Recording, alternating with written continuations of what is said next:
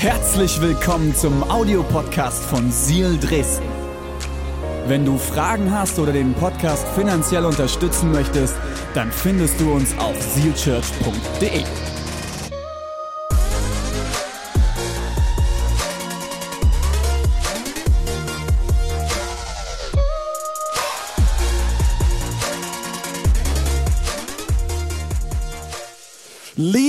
lernen ist der Titel für heute. Ich lade dich ein, dass du mitschreibst, weil ich ein paar Nuggets mitgebracht habe.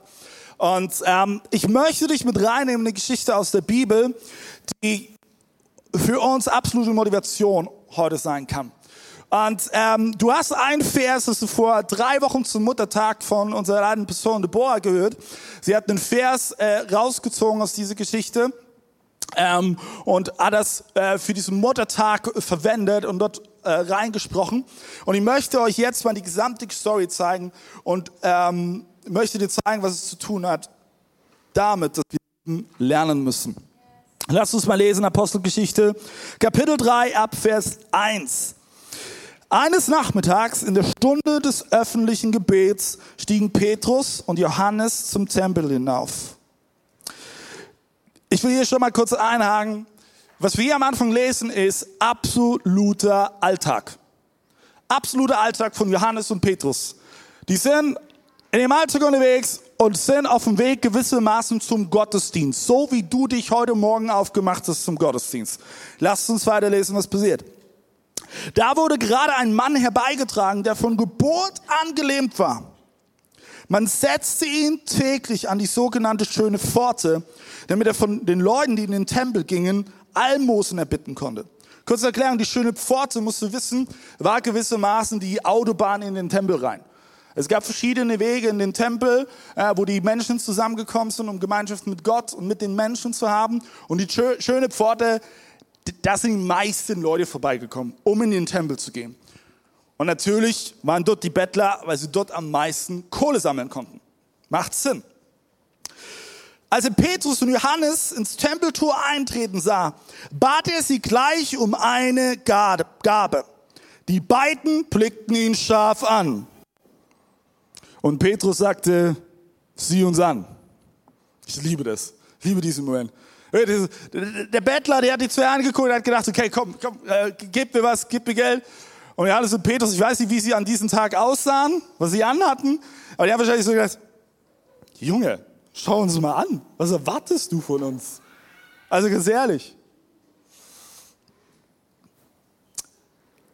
Der Tat ist, also der Bettler, in der Erwartung, etwas von ihnen zu bekommen. Doch Petrus sagte, jetzt kommt der Vers, den Deborah vor drei Wochen reingenommen hat in ihre Predigt. Doch Petrus sagte, Silber und Gold habe ich nicht, aber was ich habe, werde ich dir geben.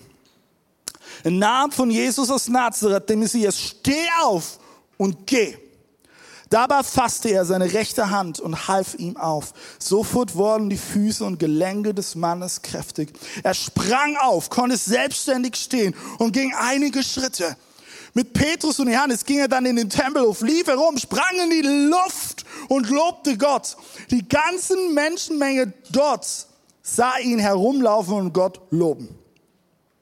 Als die Leute in ihm den Bettler erkannten, der sonst immer an der schönen Pforte gesessen hatte, waren sie fassungslos vor Staunen und wunderten sich über das, was mit ihm geschehen war. Das sind so Momente, oh, ich, ich wäre so gern in dieser Situation dabei gewesen. Einfach nur, um die Gesichter zu sehen von den anderen Leuten, oder? Das, das, das, doch der, das doch der Bettler. Was macht der hier? Der kann laufen. Was ist hier los? Was passiert? Habe ich irgendwas verpasst? Ein Zwillingsbruder. Oh, aber das, das passiert, hey, wenn Gott wirkt. Und ich habe heute drei Punkte für dich mitgebracht, die dich motivieren sollen, dass du etwas bewegen kannst. Denn nochmal zur Erinnerung, heute geht es um dich. Und der erste Punkt lautet, was wäre, wenn du langsam gehst? Ich möchte dir eine Frage stellen. Wie läufst du durch deinen Alltag? Was nimmst du wahr? Was hast du gesehen auf dem Weg heute zum Gottesdienst? Oder kannst du dich überhaupt noch daran erinnern, was du gesehen hast? Warst du vielleicht zu sehr damit beschäftigt, deine Kinder zu bändigen? Warst du zu sehr damit beschäftigt, dir Gedanken zu machen, was ihr heute nach dem Gottesdienst esst? Was ist so sehr damit beschäftigt, darüber Gedanken zu machen, okay, ich habe versprochen, ich gehe hier in die Kirche, aber eigentlich habe ich überhaupt keinen Bock, aber okay, gut, ich tue meinen Freunden gefallen, deswegen bin ich heute hier. Johannes und Petrus waren unterwegs zu ihrem alltäglichen Gebet. Purer Alltag. Und oftmals, ich dir ganz ehrlich, sehe ich Menschen auch nicht in meinem Alltag. Ich laufe durch meinen Alltag wie mit Scheuklappen. Ich nehme nichts um mich herum wahr. Ja, und manchmal ist es herausfordernd, weil, hey, meine, meine Aufmerksamkeit liegt auf allen möglichen Dingen. Wenn ich mit meinen Kindern unterwegs bin, passe ich auf, dass sie nicht irgendwie äh, in die Straße laufen vor ein Auto oder was auch immer. Ich, ich, ich schaue, dass alles läuft, aber ich bin so beschäftigt und will einfach nur weiter, dass ich oftmals alles um mich herum nicht sehe. Das Witzige ist, Leute denken oftmals, nur weil ich Pastor bin, ist es bei mir ja ganz anders. Ich stehe auf und das Erste, was ich mache, ist meine Bibel aufschlagen. Halleluja. Jede Nacht faste ich. Soll ich dir was sagen? So sehr ehrlich zu euch sein. Weil ich glaube, das ist ein Thema, dass es wichtig ist, dass du nicht Geschichten von mir hörst, wo ich das hinbekomme, sondern dass du Geschichten von mir hörst, wo ich scheiter. Weil ich glaube, dass sich das ermutigt. Ganz oft erwische ich mich dabei, dass ich meine Rolle als Pastor irgendwie so weglege und dann mir alles kackegal ist. Und es war vor einigen Wochen war dieser Moment, ich habe mich wieder dabei erwischt, ich habe diese Rolle, ich bin jetzt, ich bin jetzt nicht mehr Pastor, ich habe jetzt frei, ich will meine Ruhe haben. Ich hatte diesen Moment und Gott spricht zu mir und sagt, David, du weißt schon, dass du nicht Pastor bist, sondern dass du mein Kind bist. Du sollst für die Menschen um dich herum da sein, nicht weil du Pastor bist, sondern weil du mein Kind bist. Und da hatte ich vor einigen Wochen eine Begegnung mit einer Frau, ich habe mich mit ihr unterhalten und sie fing an zu erzählen, dass sie gerade gesundheitlich sehr, sehr stark zu kämpfen hat. Und dass es ähm, ganz, ganz schwierig ist. Und ich stand so mit ihr zusammen und ich habe innerlich mich dabei erwischt, dass ich genervt war. Ich dachte, boah, ich muss weiter, ich habe noch viel zu tun und ah, nächster Termin, bla bla bla. Und ich war nicht wirklich mit meiner Aufmerksamkeit bei ihr. Ich habe sie vielmehr so ein Stück freundlich abgewimmelt, um das mal so zu sagen. Vor ein paar Tagen erfahre ich von der anderen Person, dass diese Frau ganz, ganz schwer an Krebs erkrankt ist. Und es war für mich wie so ein Schlag ins Gesicht, weil ich gedacht habe, man, David, wie dumm bist du? Du hättest einfach nur für diese Frau da sein können. Und wenn es nur fünf Minuten gewesen wären. Und wenn du ihr einfach nur zugehört hättest, aber ihr gezeigt hättest, dass du mit ganzem Herzen bei ihr bist. Lass mich dir die Frage stellen, siehst du die Menschen um dich herum? Ich will das nochmal lesen, die Verse 1 bis 3. Einmal ging Petrus und Johannes zum Tempel. Es war um die neunte Stunde, die Zeit, die für das Nachmittagsgebet angesetzt wurde. Da wurde ein Mann herbeigetragen, der von Geburt angelehnt war. Tag für Tag, Tag für Tag setzte man ihn an das Tor zum Tempelvorhof, das die schöne Pforte genannt wird. Dort sollte er bei den Tempelbesuchern um eine Gabe betteln. Der Mann sah Petrus und Johannes, als sie gerade in den Tempel gehen wollten, bat sie um eine Gabe. Petrus und Johannes blickten sie an und Petrus sagte, sieh uns an. Sieh uns an. Was erwartest du? Wie oft denkst du, dass Menschen dich anschauen und sagen, was, erwartest du von mir? Was soll ich dir denn geben? Ich, ich, ich kann dir doch nichts geben. Wisst ihr, was ich krass finde? Petrus und Johannes waren ja an diesem Tag nicht das erste Mal in, äh, in dem Tempel, um zu beten. Die sind ja schon übelst oft gewesen. Petrus und Johannes sind also selber schon wahrscheinlich, keine Ahnung, 10, 50, 100 Mal an diesem Bettler vorbeigelaufen. Aber an diesem Tag war etwas anders. Sie blieben nämlich stehen. Sie blieben stehen. Lass mich dir Folgendes sagen. Es fängt dort an, wo ich Nein sage zu meinen Wünschen und Ja sage zu Gottes Willen. Lass mich dir fragen, bist du offen dafür, dich von Jesus unterbrechen zu lassen in deinem Alltag? Das heißt, bist du offen dafür, dass Jesus deinen Kalender über den, über den Haufen wirft? Bist du offen dafür, dass, dass Jesus deine Pläne durchkreuzt? Bist du offen dafür, dass Jesus deine Perspektive verändert, dass Jesus deine Aufmerksamkeit in eine andere Richtung lenkt? Bist du bereit dafür? Schreib dir folgenden Satz auf. Um nach vorne zu gehen, musst du manchmal einfach nur stehen. Ich möchte uns heute Morgen ermutigen, dass wir offen dafür sind, die Menschen um uns herum zu sehen. Sie wahrzunehmen. Ihnen unsere Aufmerksamkeit zu schenken. Interesse zu zeigen. Ich habe die Woche ein, ein, Zitat gelesen von Rick Warren. Das ist ein, äh, der ehemalige Pastor von der Saddleback Church in Kalifornien. Er hat das Buch untereinander geschrieben, äh, Leben mit Vision. Und er hat Folgendes sehr, sehr treffend festgehalten. Wir sind völlig damit beschäftigt, ein gutes Einkommen zu haben, unsere Arbeit zu erledigen, Rechnungen zu bezahlen und Ziele zu erreichen, als, seien dies die zentralen Dinge unseres Lebens. Sie sind es aber nicht. Das Wichtigste im Leben ist es, lieben zu lernen. Zuerst Gott, dann die Menschen. Leben ohne Liebe ist nichts. Nichts. Leben lernen. Wir alle wollen geliebt werden. Aber lieben muss man manchmal lernen. Ich hatte heute Morgen einen unglaublich bewegenden Moment mit meinem Sohn, meinem ältesten Noah. Ähm, ich stehe früh auf, sonntags, bereite mich nochmal auf, auf, auf die Predigt vor, richte mich auf diesen Gottesdienst aus. Und Noah kommt rein, ist Wunder geworden, sagt, hey, Papa, kann ich mich einfach mit hinsetzen? Sag, ja, kannst du, aber hey, weiß, Papa muss sich vorbereiten, deswegen du darfst mich bitte nicht stören. So gehen keine fünf Minuten und Noah sagt, Papa, darf ich dir eine Frage stellen? Und ich so, oh. Weißt du, ich muss mich vorbereiten auf diesen Sonntag. Aber Noah lässt sich locker. Papa, darf ich dir eine Frage stellen? Ich sage, ja. Und aus dem Mund von meinem fünfjährigen Sohn kommt etwas raus, was mich direkt zu Tränen gerührt hat. Noah schaut mich an und sagt, Papa, mein Freund, Punkt, Punkt, Punkt, aus dem Kindergarten, der kennt Jesus nicht. Was können wir da tun? Fünf Jahre. Ich bekam Tränen in den Augen. Ich habe mich zu ihnen hingekriegt und habe gesagt, Noah, lass uns direkt beten. Und dann haben wir gebetet. Für seinen Freund, dass er Jesus kennenlernt. Und ich fand das so treffend, weil wann hattest du den letzten, letzten Mal den Moment, wo dir eine Person aufgefallen ist, die Jesus nicht kennt? Wann hattest du das letzte Mal einen Moment, wo du nicht zu sehr abgelenkt warst, um jemanden in deinem Umfeld zu sehen und wahrzunehmen? Für Noah war das in dem Moment das Allerwichtigste. Mein Freund kennt Jesus nicht. Möchte dich einladen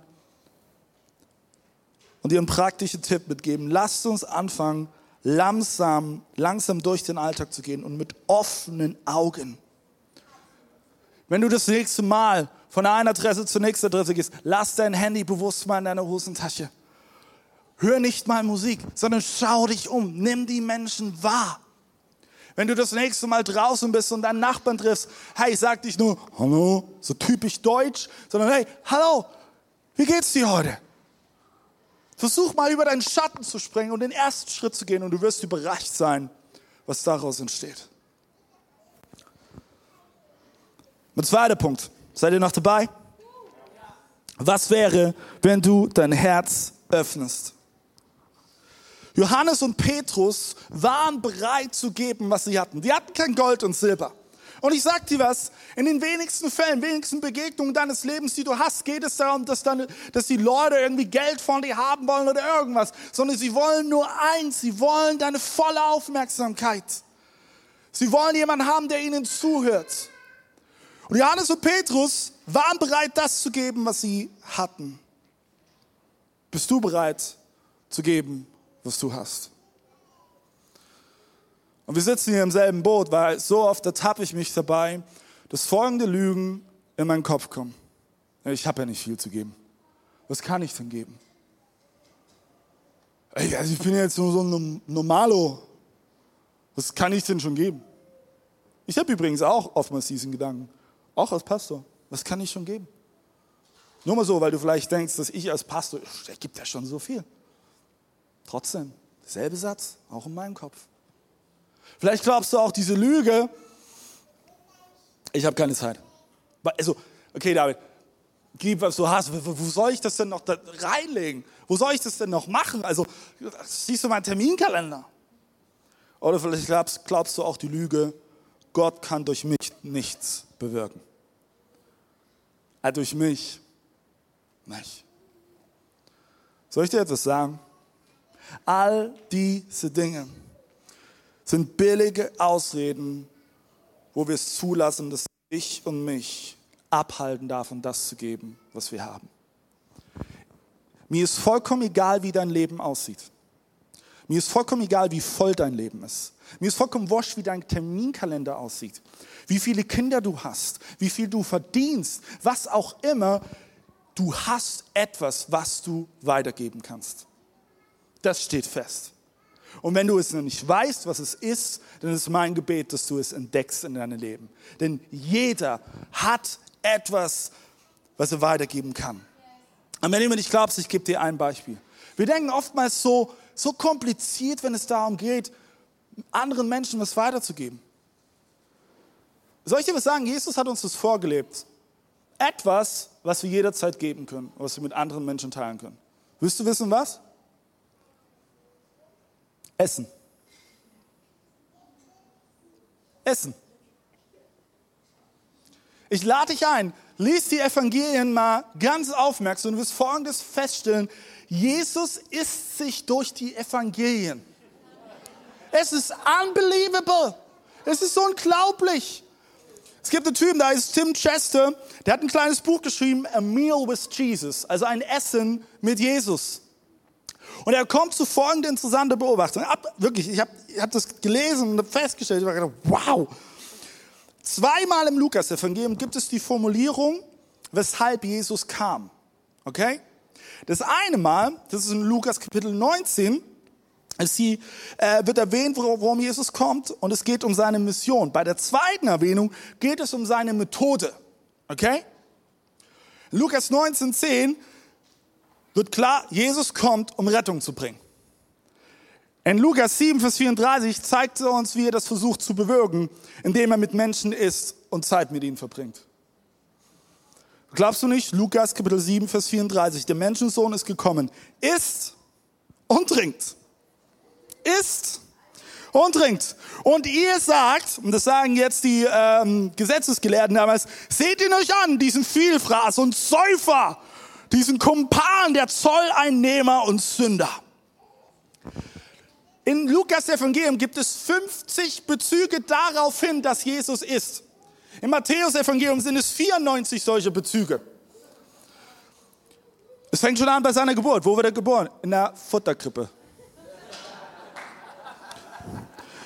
Lukas Kapitel 5 geht weiter. Er ist mit Zolleinnehmern und Sündern im Haus Levis. Dann, er wird, er wird während einem Essen in Simons Haus gesalbt. Lukas Kapitel 7. Er speist 5000. Er ist im Hause von Martha und Maria, Lukas Kapitel 10. Er kritisiert die Pharisäer bei einem Essen, Lukas Kapitel 11. Jesus isst, während er lehrt. Ich liebe es.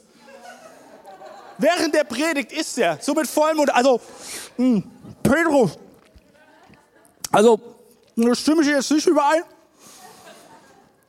I love it. Die Geschichte vom verlorenen Sohn endet womit? Mit einem Essen, mit einem Festmahl. Jesus lädt sich selbst zu einem Festessen im Haus von Zareus ein. Lukas Kapitel 19. Lukas Kapitel 22. Jesus feiert mit seinen Jüngern das letzte Abendmahl. Und was ist das Erste, was Jesus nach der Auferstehung mit zwei seiner Jüngern tut? Lukas Kapitel 24. Essen! Jesus liebt Essen. Jesus liebt Essen und das hat den Grund, warum. Weil bei Essen kommen Menschen zusammen. Es findet Gemeinschaft statt. Menschen werden verändert. Robert Karras Er hat gesagt, im Lukas-Evangelium ist Jesus entweder auf dem Weg zum Essen, er befindet sich beim Essen oder er macht sich zurück auf den Weg vom Essen. Du, du stellst dir die Frage, was kann ich denn geben? Lass mich dir eins sagen, du isst mehrmals am Tag, oder? Das heißt, du hast mehrere Momente in deinem Leben geschenkt bekommen, wo du eines der tollsten und großzügigsten Dinge mit deinen Menschen teilen kannst. Essen. Und es ist nicht nur das Nahrungsmittel, was hier im Fokus steht, sondern in dem Moment schenkst du jemandem deine Zeit. Was kann ich schon geben? Essen. Und es ist nicht krass, in Matthäus Kapitel 11 wird Jesus von den religiösen Führern als Fresser und Weinsäufer benannt. Weil Jesus etwas verstanden hat. Etwas, was ich immer teilen und immer geben kann, ist Essen. Ich gehe noch einen Schritt weiter. Was ist, was wir über die erste Kirche lesen? Apostelgeschichte Kapitel 2, Vers 46 bis 47. Gemeinsam beteten sie täglich im Tempel zu Gott. Halleluja. Trafen sich zur Mahlfeier in den Häusern und nahmen gemeinsam die Mahlzeiten ein, bei denen es, Achtung, fröhlich zuging und großzügig geteilt wurde. Erinnert ihr euch an meine Predigt, wo ich hier einen Wein äh, aufgemacht habe? Hey, Essen ist etwas Wunderbares, weil du kannst deinen Gast damit ehren, indem du das Beste mit ihm teilst. Vers 47, sie hörten nicht auf, Gott zu loben und waren bei den Leuten angesehen. Und jeden Tag, jeden Tag fügte der Herr neue Menschen hinzu, die gerettet wurden. Du willst wissen, wie du Einfluss haben kannst? Ess mit Menschen. So simpel. So simpel. Bei der nächsten Mittagspause, die du in deiner Firma hast, triffst die Entscheidung, dass du nicht alleine ist, sondern erst mit Kollegen zusammen und geh noch einen Schritt weiter, lad sie zum Essen ein. Und das tu ein paar Mal. Und ich bin mir ziemlich sicher, in ein paar Wochen wirst du mir Geschichten erzählen, wie du mit Menschen zusammensitzt, wie du sie durch so etwas Einfaches wie ein Essen besser kennengelernt hast. Weil schreib dir nämlich folgenden Satz auf. Am Esstisch werden aus Fremden Freunde und aus Freunden Familie. Am Esstisch werden aus Fremden Freunde und aus Freunden Familie. Und ich durfte das schon so oft erleben. Ich erinnere mich ähm, an meine allererste Kleingruppe, die ich bei uns in der Kirche geleitet habe. Absolut wild zusammengewürfelter Haufen. Einige Leute kannte ich nicht mal. War voll strange. Habe sie zu mir nach Hause eingeladen. Ich habe richtig aufgetischt, ich habe gegrillt, hatte guten Wein da, einen riesengroßen, riesengroße Tischzeile gedeckt und das alles saßen dran. Die ersten paar Minuten waren die Leute noch verhalten. Oh, das, kann ich nicht und oh, den kann ich auch nicht. Am Ende dieses Abends haben sich alle mit Umarmungen verabschiedet und wir sind zu Freunden geworden. Am Ende dieses Semesters waren wir nicht mehr nur Freunde, sondern wir waren Familie geworden. Alles fing an mit einem Essen. Mein zweiter praktischer Tipp ist, schaff Raum in deiner Woche, in der du Menschen in dein Herz, in dein Haus einlädst. Und jetzt möchte ich etwas ganz, ganz Wichtiges sagen. Die letzten Wochen mache ich mir viele Gedanken immer wieder über Love Week, die in zwei Wochen stattfindet. Und ich will nicht, dass Love Week ein Event ist. Und ja, wir können irgendwelche nette Aktionen in irgendwelchen Altersheimen machen, in Krankenhäusern oder in irgendwelchen Sozialwerken zusammenarbeiten. Das ist alles gut. Aber ich möchte, und das ist mein Gebet, dass wir heute Folgendes feststellen. Wer sind die Menschen, die immer um dich herum sind? Denen du immer begegnest? Mindestens einmal in der Woche vielleicht. Deine Nachbarn. Wenn du jetzt gerade innerlich denkst, oh, ich kenne meine Nachbarn gar nicht, dann sollst du vielleicht da anfangen, deine Nachbarn mal kennenzulernen. Ich, ich fand es so inspirierend und auch gleichzeitig herausfordernd für mich, wie äh, Pastor René in seinen letzten Predigten immer wieder von seinen Nachbarn erzählt hat. Jeder von uns hat Menschen um sich herum, denen er begegnen kann. Wie wäre es, wenn wir diese Love Week nutzen, dass jeder von uns einmal einen Nachbarn zu sich nach Hause einlädt und gemeinsam isst. Ich sage dir eins, Gott wird dein Herz für deine ganze Nachbarschaft verändern.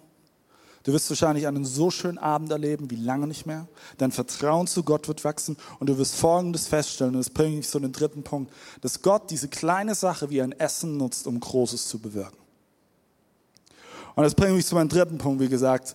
Was wäre, wenn du Gott ganz vertraust? Folgendes ist passiert. Johannes und Petrus sind auf dem Weg zum täglichen Gebet. Der Gelähmte schaut sie erwartungsvoll an. Hey, komm, gib mir mal ein bisschen Geld. Geld hatten sie nicht. Und der Gelähmte bekam in diesem Moment etwas, mit dem er niemals gerechnet hatte. Niemals. Er bekam Heilung. Etwas, was viel mehr wert war als alles Geld der Welt. Der Mann hatte Geld erwartet und Heilung bekommen und damit Beziehung zu Gott und den Menschen bekommen. Weißt du, was Heilung für diesen Mann bedeutete? Heilung bedeutete für diesen Mann, den Gelähmten, dass er nicht mehr an dieser schönen Pforte sitzen musste, wo er sein ganzes Leben lang schon hockte und immer wieder denselben Satz wahrscheinlich runterleite. Bitte eine milde Gabe, bitte eine milde Gabe, habt Erbarmen, habt Erbarmen. Nein, in diesem Moment bekam er Heilung, was er niemals erwartet hätte. Und Heilung bedeutete Zugang zur Gemeinschaft mit Jesus und den Menschen. Wir lesen in Vers 8, ich lese es auch mal vor, mit einem Sprung, mit einem Sprung war er auf dem Bein und machte ein paar Schritte. Er folgte Petrus und Johannes in den Tempel. Dort lief er umher, sprang vor Freude und lobte Gott. Stell dir mal vor, hier kommt jemand ran. Yes, yes. Und er geht richtig steil. Die meisten Leute würden wahrscheinlich denken, das für ein Freak. Hier, hier, den mal rausschicken bitte. Und nein, dieser Mann bekam Heilung. Und Heilung bedeutete, dass er nicht mehr ausgeschlossen war. Vielleicht war er noch nie in seinem ganzen Leben in diesem Tempel gewesen. Er hockte immer nur davor. Aber an diesem Tag wurde er geheilt und Gemeinschaft mit Jesus und Gemeinschaft mit anderen Menschen wurde wieder möglich. Und er ging in den Tempel hinein und er war nicht mehr ausgeschlossen. Wie viele Menschen um uns herum fühlen sich ausgeschlossen? Vielleicht fühlst du dich auch heute ausgeschlossen. Wie das fünfte Rad am Wagen. Aber lass mich dir Folgendes sagen. Jesus sieht dich. Und ich möchte dir sagen, wenn du andere Menschen siehst und sie sich dadurch vielleicht das erste Mal gesehen fühlen überhaupt, werden sie Jesus dadurch erleben. Du musst gar nicht viel sagen. Deck deinen Tisch. Hol die beste Flasche Wein raus. Das beste Stück Fleisch. Die besten Beilagen. Hol das beste Geschirr raus. Und lade Menschen an deinen Tisch. Und du wirst erleben, dass es ein Moment ist, den du selber für nie möglich gehalten hast. Und es wird ein Moment sein, wo die Menschen selber verändert werden. In Apostelgeschichte 3, Vers 11 lesen wir, der geheilte Mann wich Petrus und Johannes nicht mehr von der Seite. Das ganze Volk lief zusammen, staunend umringte es sie in der Salomo-Halle. Als Petrus die Leute sah, sagte er zu ihnen, ihr Leute von Israel, worüber staunt ihr? Was starrt ihr uns so an? dass er umherlaufen kann, haben wir nicht aus eigener Kraft bewirkt. Oder weil wir ein frommes Leben führen. Es war der Gott Abrahams, Isaaks und Jakobs, der Gott unserer Vorfahren, der dies bewirkt hat. Jesus ist am Ende verantwortlich für die Wunder in den Leben von Menschen. Du glaubst, ey, es ist doch nicht viel, was ich geben kann. Nur fünf Minuten, wo ich jemandem mein Gehör schenke.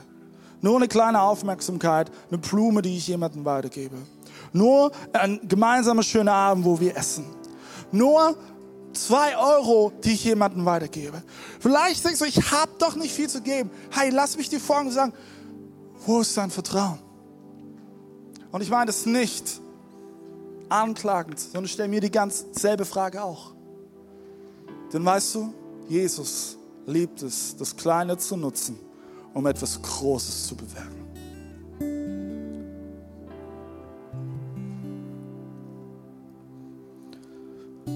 Mein dritter praktischer Tipp ist an dich.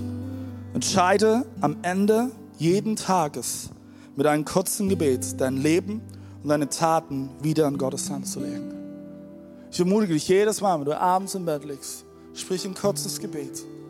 Jesus, ich bete, dass du für den kommenden Tag mein ganzes Handeln und Tun segnest.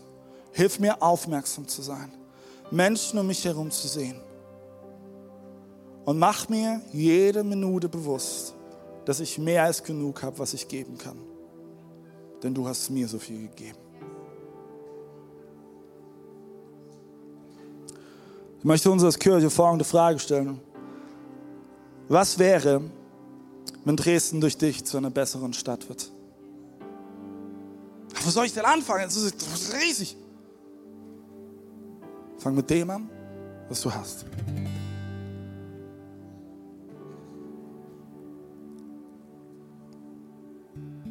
Was wäre, wenn sich die Menschen in Dresden geliebt und gesehen fühlen?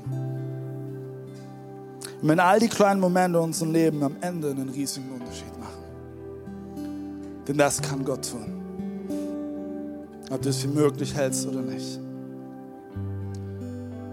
Aber du hast mehr genug, was du geben kannst.